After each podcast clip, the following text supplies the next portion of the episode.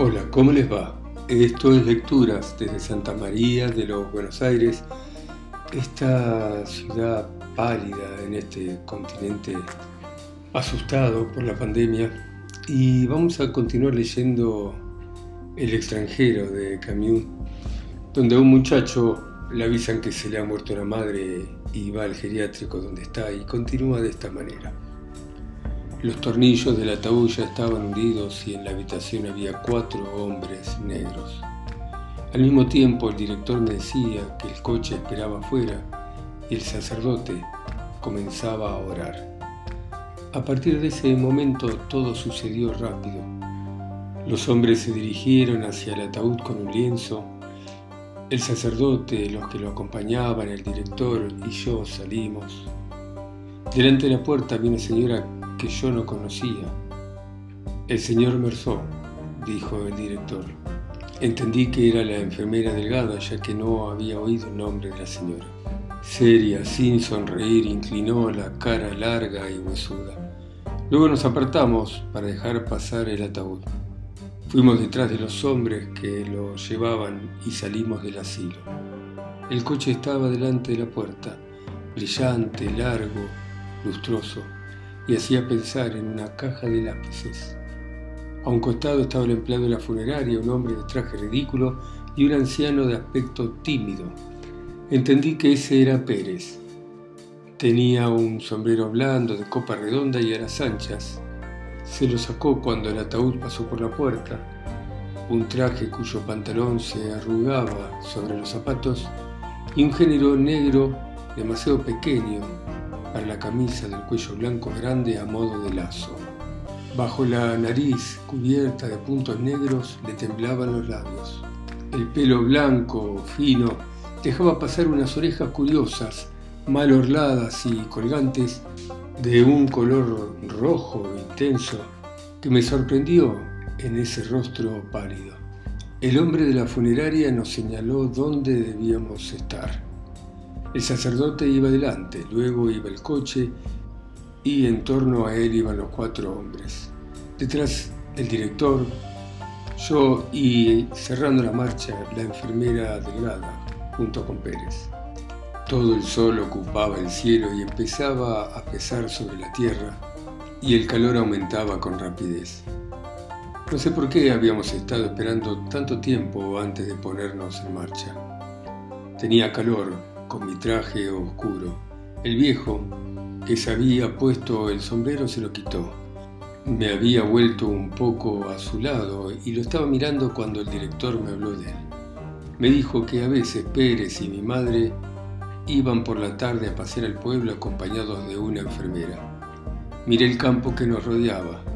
Había cipreses que aproximaban los montes al cielo de aquella tierra roja y verde de esas casas pocas pero bien dibujadas y pude entender a mi madre. La tarde en esta región debía ser una melancólica tregua, pero hoy, desbordada de sol, el paisaje estremecía y lo tornaba deprimente e inhumano. Nos pusimos en marcha. Noté que Pérez ligeramente renqueaba y poco a poco el coche tomó velocidad y el anciano perdió terreno. Uno de los hombres que rodeaban el coche también se había dejado pasar y ahora caminaba a mi costado. Me sorprendió la rapidez con que el sol subía en el cielo. Me di cuenta que hacía ya tiempo que el campo resonaba con el canto de insectos y con el crujir del pasto. El sudor me corrió por las mejillas y como no tenía sombrero me abaniqué con el pañuelo. El empleado de la funeraria me dijo entonces algo que no oí Mientras con la mano derecha levantaba el borde de su gorra, con la mano izquierda enjugaba su cráneo con un pañuelo. Le dije, ¿cómo? Y repitió mientras señalaba el cielo, que hace mucho calor. Dije que sí. Poco después me preguntó, ¿su madre es la que está ahí? Y otra vez le contesté que sí. ¿Era vieja? Más o menos, dije, porque no sabía la cifra exacta. Y enseguida no habló más. Me di vuelta y vi al viejo Pérez unos 50 metros detrás de nosotros. Se apuraba balanceando el sombrero con el ir y venir del brazo. También miré al director, que caminaba con dignidad, sin gestos inútiles. Algunas gotas de sudor le cubrían la frente, pero él no la secaba. Me pareció que el cortejo avanzaba un poco más rápido. A mi alrededor continuaba el mismo campo espléndido, lleno de sol. El resplandor del cielo era imposible. En un momento dado pasamos por una parte del camino que hacía poco habían arreglado. Parecía que el sol hubiese hecho estallar el alquitrán porque los pies se hundían y dejaban abierta su carne oscura. Por encima del coche, la galera resplandeciente del cochero parecía haber sido amasada en ese barro negro. Yo estaba un poco perdido entre la monotonía de esos colores, el viscoso negro del alquitrán abierto, el opaco de las ropas, la lustrosa brillantez del auto y el cielo azul y blanco. Todo esto, el olor del cuero y del estiércol, el del barniz, el sol, el del incienso y la fatiga de la noche sin dormir, me alteraba las ideas y la mirada. Me di vuelta una vez más. Pérez me pareció que estaba lejos, perdido en una nube de calor, y al rato ya no lo pude ver. Lo busqué con la mirada y vi que había dejado el camino e iba a través del campo. También entendí que el camino doblaba delante de nosotros y que Pérez, que conocía bien la región, cortaba campo para alcanzarnos. Al dar la vuelta, se encontró con nosotros, pero luego lo volvimos a perder. Volvió a ir a través del campo y así varias veces. Yo sentí que la sangre me palpitaba en las sienes. Enseguida todo ocurrió tan rápido, con tanta naturalidad y certidumbre que no puedo recordar nada más, solo una cosa. A la entrada del pueblo, la enfermera delgada me habló.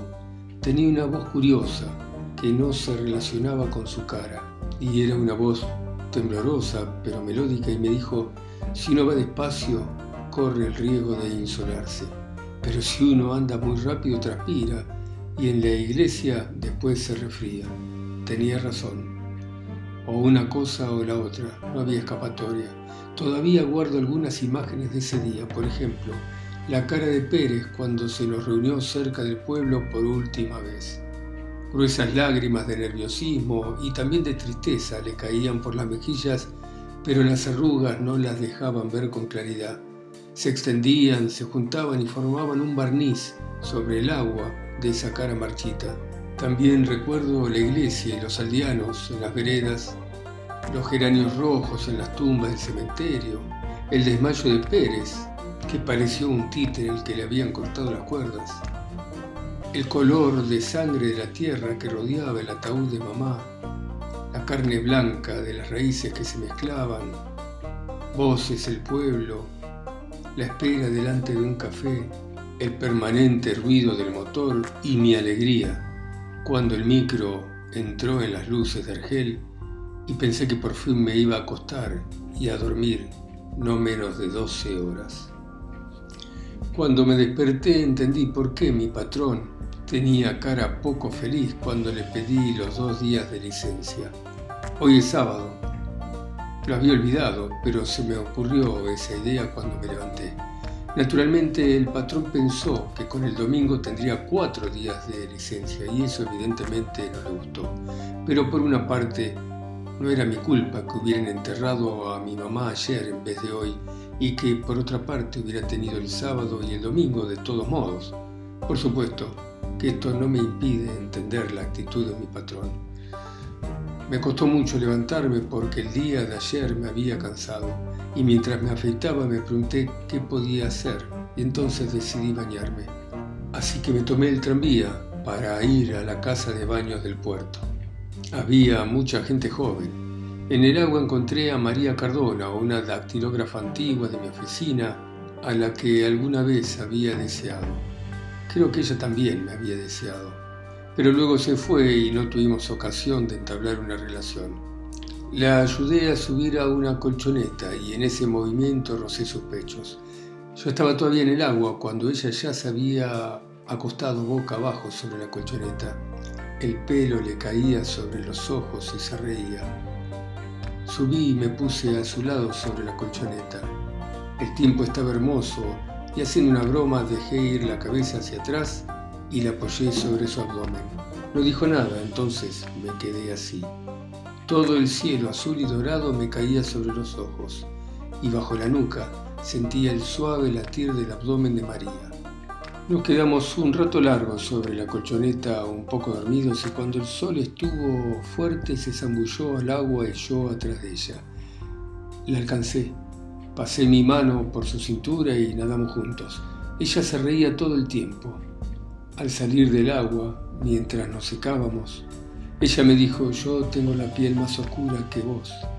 Le pregunté si quería ir al cine esa noche, se volvió a reír y me dijo que quería ver una película de Fernandel. Luego que nos hubiéramos vestido, pareció asombrada al verme con una corbata negra y me preguntó si estaba de luto. Le conté que mi madre había muerto y como quería saber más, agregué, ayer. Se estremeció, pero no dijo nada. Estuve a punto de decirle que no era mi culpa, pero me detuve porque pensé que eso ya se lo había dicho a mi patrón y de todas maneras nada significaba. Uno siempre, de todas formas, se siente un poco culpable. A la noche María ya había olvidado todo el asunto. La película de ratos era graciosa, pero a veces también era tonta. Ella apretaba su pierna contra la mía mientras yo le acariciaba los pechos. Al fin de la función le di un beso, pero mal. Al salir fuimos a mi casa. Cuando me desperté María ya se había ido. Me había dicho que tenía que ir a la casa de su tía. Pensé que era domingo y eso me molestó. No me gusta nada el domingo. Me di vuelta en la cama, busqué en la almohada el olor a sal que había dejado ahí el pelo de María y luego dormí hasta las 10 de la mañana. Después fumé cigarrillos hasta el mediodía, siempre sin levantarme de la cama. No tenía ganas de comer en el restaurante de Celeste como era mi costumbre, porque sin duda me hubieran hecho preguntas, cosa que no me gusta. Así que cociné unos huevos y los comí sin pan así, porque no tenía otra cosa y no quería bajar a comprar. Después de almorzar me aburrí y anduve dando vueltas por el departamento. Resultaba cómodo cuando mamá vivía, pero ahora es demasiado grande para mí y he tenido que trasladar a mi cuarto la mesa del comedor. No vivo más que en esta habitación, entre sillas de paja hundidas, un ropero con un espejo amarillento, un tocador y una cama de bronce. El resto es todo abandono. Más tarde tomé un diario viejo y por hacer algo lo leí. Recorté un aviso de Sales de Crujen y lo pegué en un viejo cuaderno donde pego las cosas que me divierten de los diarios. También me lavé las manos y para terminar me asomé al balcón a mirar la calle. Mi habitación da a la avenida principal del barrio. Era una tarde hermosa, sin embargo, el pavimento estaba grasiento, con poca gente que iba apurada de un lado al otro. Primero pasó una familia que estaba de paseo, dos niños con traje marinero, pantalones cortos, un tanto trabados dentro de las ropas rígidas, y una niña con un lazo color rosa grande y zapatos de charol. Detrás de los chicos, la madre obesa iba vestida con seda castaña y el padre era un hombrecito pequeño y endeble. Tenía un sombrero de paja, una corbata de lazo y un bastón. Al verlo con esa mujer entendí por qué en el barrio se decía que era un hombre distinguido. Un poco después pasaron los jóvenes del arrabal con el pelo brillante, corbata roja, chaqueta muy ajustada, bolsillos bordados y zapatos de punta cuadrada. Pensé que iban al cine del centro, porque iban muy temprano y se apuraban a tomar el tranvía riéndose. Después la calle quedó de a poco desierta, porque creo que todas partes ya habían empezado los espectáculos, y solo quedaban algunos tenderos y gatos que caminaban por allí. Por encima de las higueras, a los costados de la calle el cielo estaba límpido, pero sin brillo. En la vereda enfrente el cigarrero sacó la silla, la puso delante de la puerta, se montó sobre ella y apoyó los brazos en el respaldo. Los tranvías que unos instantes antes iban repletos de gente ahora andaban casi vacíos. En el café Ro, al lado de la cigarrería, el mozo barría serrín en un desierto salón. Era en verdad un domingo. Volví a mi silla y la puse igual que la del cigarrero porque me pareció que así era más cómodo.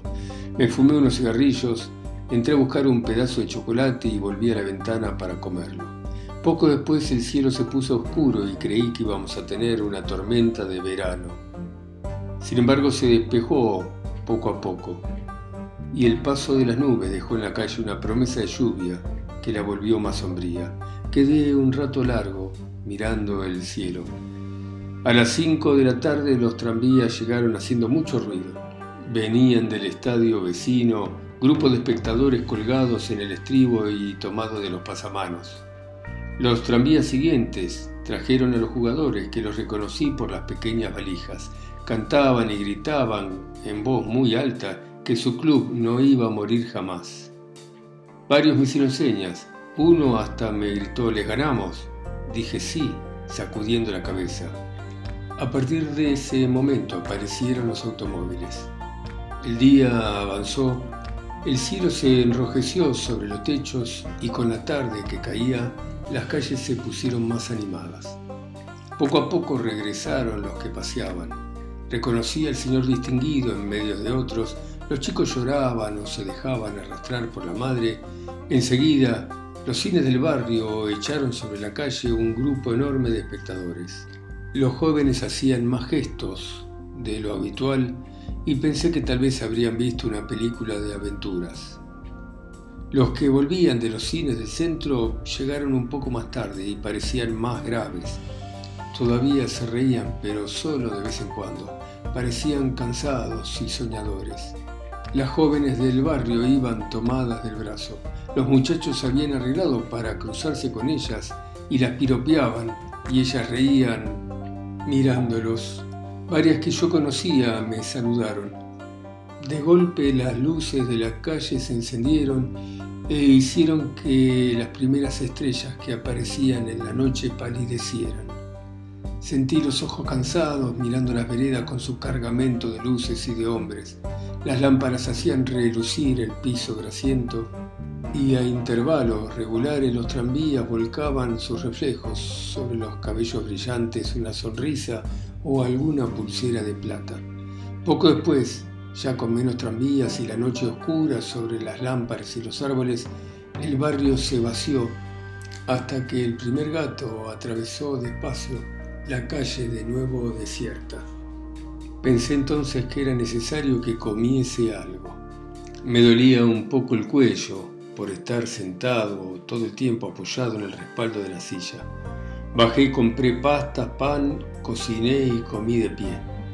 Todavía quise fumar un cigarrillo en la ventana, pero me dio un poco de frío. Cerré los vidrios y al volver vi por el espejo un extremo de la mesa en el que estaba juntos la lámpara de alcohol y unos pedazos de pan.